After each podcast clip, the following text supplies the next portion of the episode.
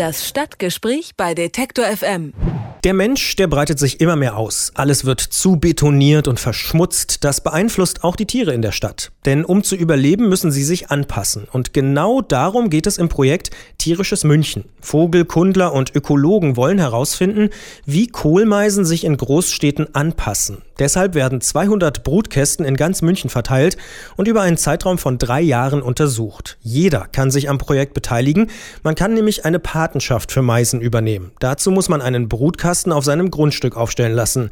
Was der Sinn dieses Projekts ist und was gerade bei den Kohlmeisen passiert, darüber spreche ich mit Philipp Sprau von der Ludwig-Maximilians-Universität in München. Er leitet das Projekt Tierisches München. Ich sage schönen guten Tag, Herr Sprau. Schönen guten Tag. Warum untersuchen Sie Meisen?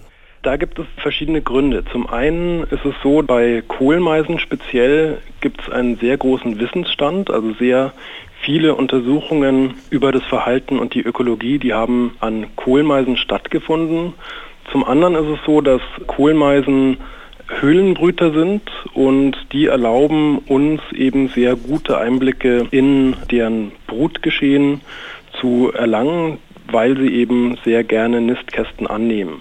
Und ein weiterer Grund ist, dass Kohlmeisen die häufigsten Stadtvögel sind und daher eben der Erfolg, dort eine große Menge an Daten zu gewinnen, eben sehr hoch ist. Also Amsel, Drossel, Fink und Star kamen nicht in Frage.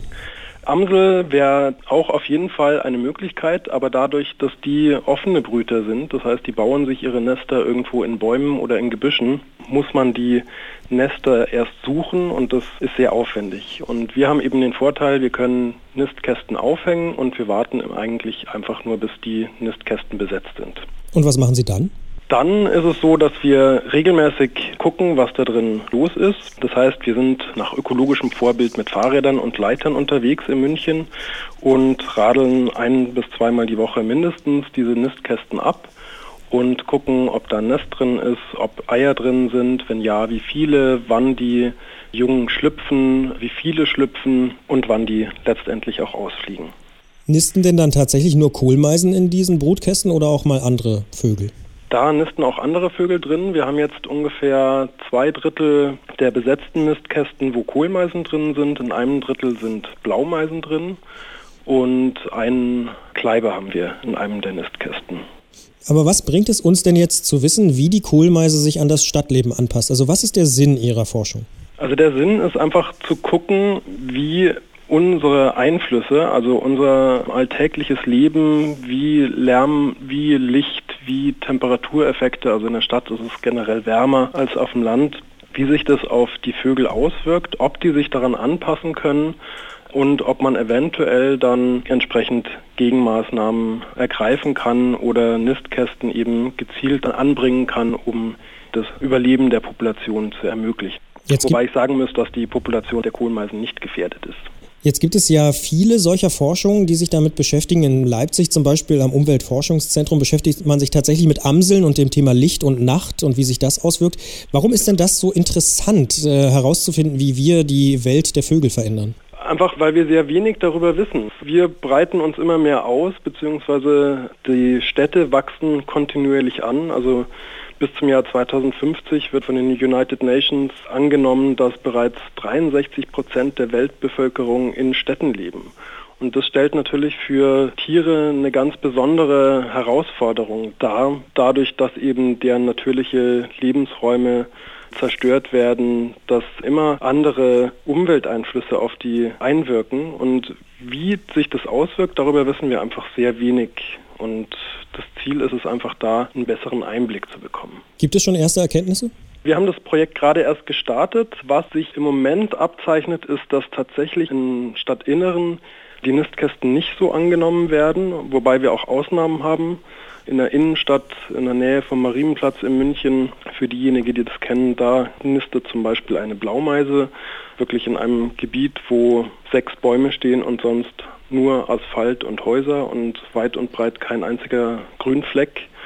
Aber die Tendenz ist eher, dass die Innenstadt nicht ganz so angenommen wird, während die anderen Kästen eigentlich alle sehr stark angenommen werden oder sehr gut angenommen werden. Und darunter eben auch Standorte, wo es extrem laut ist, neben Schnellstraßen, neben Autobahnen etc. Das scheint die Vögel nicht wirklich zu stören. Jetzt kann ja jeder Münchner oder jede Münchnerin als Pate oder Patin mithelfen, die Kohlmeisen zu erforschen. Wie funktioniert das genau? Da haben wir ein sehr schönes System entwickelt und zwar benutzen wir sogenannte Internet- oder IP-Kameras, die in den Nistkasten eingebaut sind und jeder Nistkastenpate, jede Bürgerinnen und jeder Bürger, die einen solchen Nistkasten haben, die können dort übers Internet von überall in der Welt im Prinzip in ihren Nistkasten reingucken und können dann dort ganz genau sehen, wie der Stand des Nestes ist, ob Eier drin sind, ob Junge da sind, wann die schlüpfen etc. Und diese Nistkastenpatinnen und Paten, die sind eben aufgerufen, in regelmäßigen Abständen ihre Beobachtungen auch im Internet dann eben einzugeben und wir übertragen diese Beobachtungen dann in eine Datenbank. Kann man da noch mitmachen? Äh, für dieses Jahr nicht mehr. Für nächstes Jahr gibt es bereits eine Nachrückerliste. Das stößt auf sehr großes Interesse. Aber bei Interesse auf jeden Fall einfach melden und wir versuchen das irgendwie noch mit einzubauen. Sind Sie da überrascht, dass so viele mitmachen wollen? Auf jeden Fall. Also es stößt, stößt, wirklich auf sehr, sehr positive Resonanz, das ganze Projekt. Egal, ob jetzt bei den Nistkastenpatinnen und Paten oder bei Leuten, die man eben bei der Arbeit in der Stadt trifft. Also eigentlich nur positives Feedback bekommen wir dort. Oder bei Radiosendern.